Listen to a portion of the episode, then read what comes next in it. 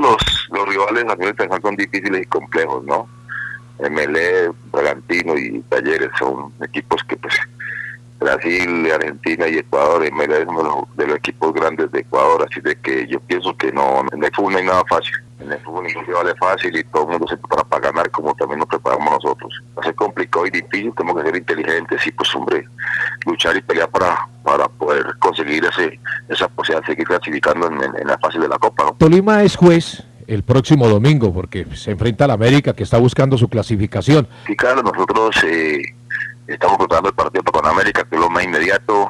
Usted sabe que estamos disputando por cabeza del grupo para los cuadrangulares.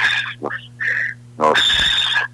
interesa mucho terminar de local. Eso quiere decir, profe, que usted va con la nómina, la nómina principal. Porque no hay, no hay más, Carlos, los demás tengo lesionados. que no, no, o sea, si uno dice que, que podamos rotar, pero ¿con quién voy a rotar si no, no, no tengo, la gente está en departamento médico, no tengo otro equipo para llevar.